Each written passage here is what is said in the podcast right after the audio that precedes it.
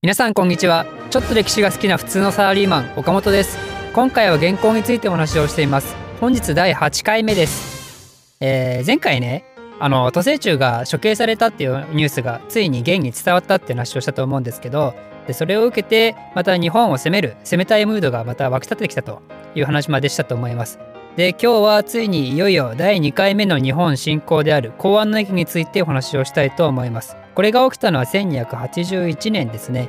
でこれねあの簡単な年号の覚え方があって広安の顔の艶いいなっていうね。あのあれですよ。この公安をね広安って呼んでね。でそいつの顔の艶がいいと。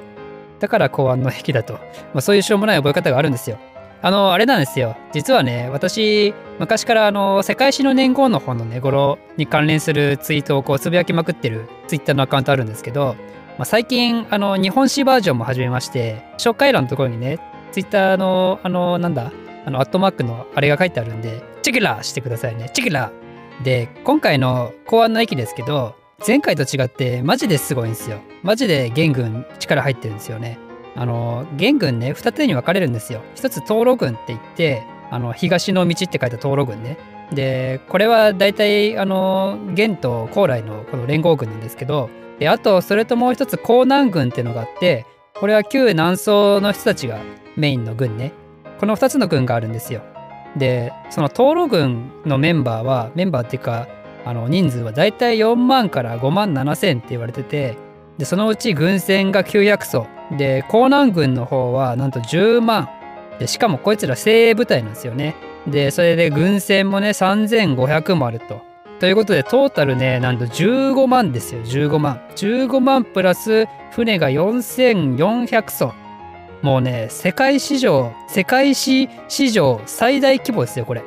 こんなのがねちっぽけな日本にやってくると。もう恐ろしいことなんですよ本当に。でまあこんなにね軍勢あるからやっぱね元もねこれもう超余裕で勝てると思ってるんですよ。超余裕で一瞬で終わると思ってるんですよね。まあ無理もないっすよね本当にこんだけいたら。でこの東路軍と江南軍についてちょっと簡単に説明すると東路軍の方の司令官はヒンドゥーっていう人。でこれねあのー実は前回のクドゥンっていう人いたじゃないですか。なんか彼とこのヒンドゥーは実は同じ人なんじゃないかっていう なぜか今名前入れましたけど同じ人なんじゃないか説があるんですよね。まあ真相は分かんないんですけど、まあ、ヒンドゥーっていう人が司令官だと。でね副将にあのいつものね紅茶球とあと金宝慶がいるんですよね。だからこいつらが東路軍の、まあ、リーダーたち。でそれに対して江南軍はこれはねあのアラカンっていう人が司令官なんですよね。まあこの後いろいろ起こるんですけどアラカンっていう。まあアラカンなのかアラカンなのか分かんないですけど、まあ、アラカンっていう人が司令官だったと。でこの2つの軍の作戦はまずね東路軍がね最初に出発するんですよね。こいつらが朝鮮半島から出港すると。でそれに対して江南軍はまあ江南って言ってるぐらいだから江南から出るんですよね。で後で壱岐の島っていう日本の島でね合流してで一気に日本を攻めようと。そういう作戦でいたんですよ。で今日はこの東路軍の話からしたいと思います。あのね最初にこの東路軍朝鮮半島出発してで前回同様対馬に着くんですよ。で対馬の人たちね前すごいボロボロにやれたじゃないですか。でそれに対してあんまねあんまりあの対応策取ってなかったんで またね対馬前回みたいにかなりボロボロにやられちゃうんですけどただねあの心構えだけはすごいしっかりしたからあのね結構頑張るんですよね前よりね。で相手の武将をね打ち取ったりするんですよ。でこの後壱岐に到着すると。で壱岐を占領すると。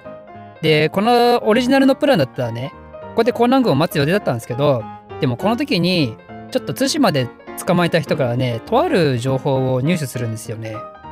とある情報っていうのはあの太宰府にねいる日本軍がこの東路軍襲来に向けてそれに備えて太宰府から移動してると、まあ、どっかの沿岸の方に固まって移動してってると。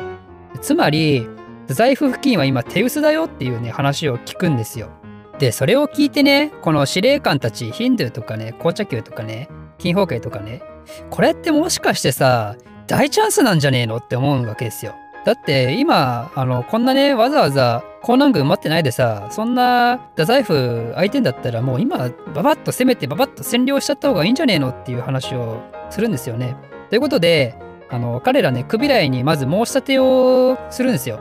これ今までの作戦とちょっと変わるけどもう、東路軍先に攻めちゃっていいっすかねっていう話をね、するわけですよ、このクビライに。で、それに対してクビライは、もう現場のことは現場の責任で臨機応変にして OK っていうことを言うんですよ。だからその了承をもらうと、これだけ聞くとクビライなんか優れた経営者みたいな感じですよね。あの、事件は会議室で起きてんじゃない現場で起きてんだみたいな。だからもう現地現物主義だと。現地現物主義でやってたっけ？まあ現場主義だと。現場、まあいいや。あの、でね、それで意気揚々とこの討論軍は日本に行くわけですよ。でもね、これ到着したらね、なんと話が違ったんですよね。めっちゃ日本軍、日本軍待ち構えてるんですよ。で、しかもね、目の前には石の壁があるんですよ。あの、前回お話ししたと思うんですけど、彼ら、あの、高麗攻めるかどうしようかみたいな話をした時に、あの、石の防塁を作ってたって話をしたじゃないですか。だからね、その防塁ですよ。その石の壁を作ったと2メートルぐらい、3メートルぐらい、忘れちゃったけど。で、その壁の上に、あの大量のね、日本軍が待ち構えてるんですよ。で、上からね、上陸しようとしてくるこの元軍たちに対してね、あの、矢の雨を降らすわけですよ。まあもう言わなくてもしてる人はしてると思いますけど、矢ってね、やっぱめちゃくちゃ強いんですよね。こういう集団戦戦う時ってね。あの、ね、三国無双とかでも矢うざいでしょ。あの、矢使ってくる敵とかね、うわうわみたいな。だからね、そんなのが大量に降ってくるともう前に進めないわけですよね。あの、文英の駅の時ね、話するの忘れたんですけど、これ文英の駅の時は最初日本軍すごい苦戦したって言われてて、というのもあの個人戦で戦ってたっていうのをよく言われるんですよね。まあこれも諸説あるんですけど、あの、いやいや、我こそはみたいな。それに比べるとこの戦い方ってもう本当にガラッて変わってますよね。もうあのね、卑怯、卑怯とまでは言わないですけど、まあでもあの完全に集団戦になってるし、でも意思の疎通が取れたね、あの戦い方をしてると。ただ、その中でもね、やっぱね、あの、頭おかしいやつがいるんですよ、この時代。そういう石の壁をせっかく作ったのに、その壁の下にね、わざわざ陣を張ってね、モンゴル軍をこう、迎え撃つやつがいるんですよ。河野有道って言うんですけど、まあ結局ね、そういう戦い方をしてもこの人生きてるんですよね。まあそれがまたすごいんですよ。で、この人またこの後も活躍するんでね。で、この石のボールのおかげでもう本当に元軍大苦戦しちゃって全く上陸できないんですよ。で、交代するのを強いられちゃって、で、そのまま鹿の島っていうところにね、逃げてそこで停泊するんですよ。でもそこに行っても日本軍はもう攻撃をね、全然やめないんですよね。もう野襲とかもすごいする。なんか あのね、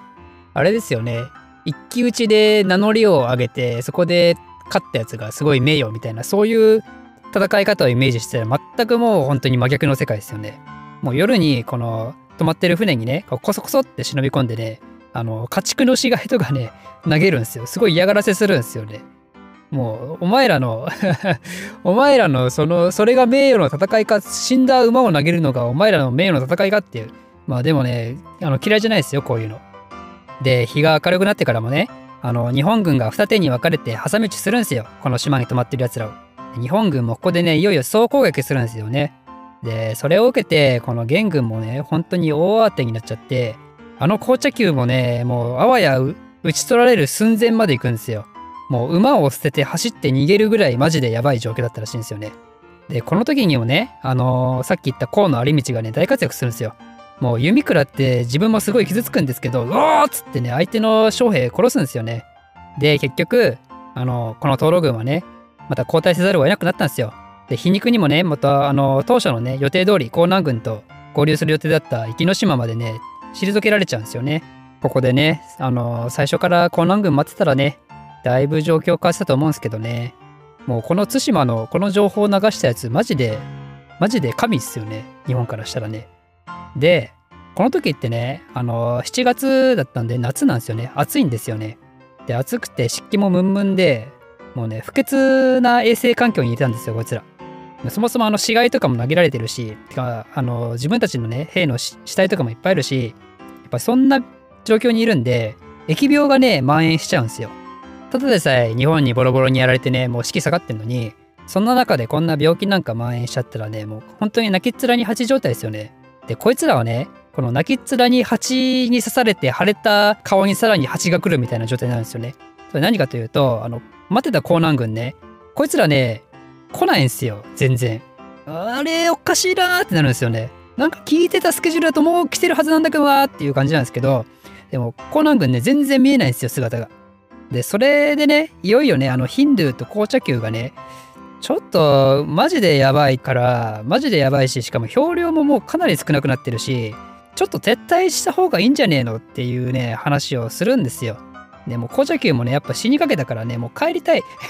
勝手に勝手に帰りたいって言っちゃったけどあのやっぱね帰りたい帰った方がいいんじゃねえかっていう風にね軍議で話をするんですよね。でそれにストップをかけたのがあのポジティブバカのねポジティブバカの金方形ですよ。もうこいつがねいやいや、表量少ないっつってもさ、いや、まだあと1ヶ月分なんだろっつって、江南軍も来たら日本なんか余裕で殺せんだろっつって、で、それで、このね、その勢いでヒンドゥーと紅茶球を説得するんですよ。その勢いに飲まれたヒンドゥーと紅茶球はね、この戦いを続行することを決めるんですよ。いやー、やりましたね、この高麗軍ね。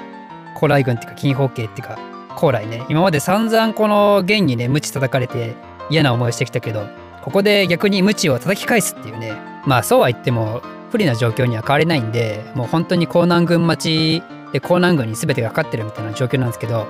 だからあの、あれですよ、ドラゴンボールで言うと、あの、悟空来てくれっていう、あの状況と全く同じですよね。あれ、あれ、あれなんだったっけ？あれベジータが来た時だっけ？ベジータ？フリーザの時？ベジータか？まああの江南軍早く来てくれということでその話はまた次回お話ししたいと思います。この番組を少しでも面白いためになると思っていただいた方はいいねとチャンネル登録のほどよろしくお願いいたします。ではまた。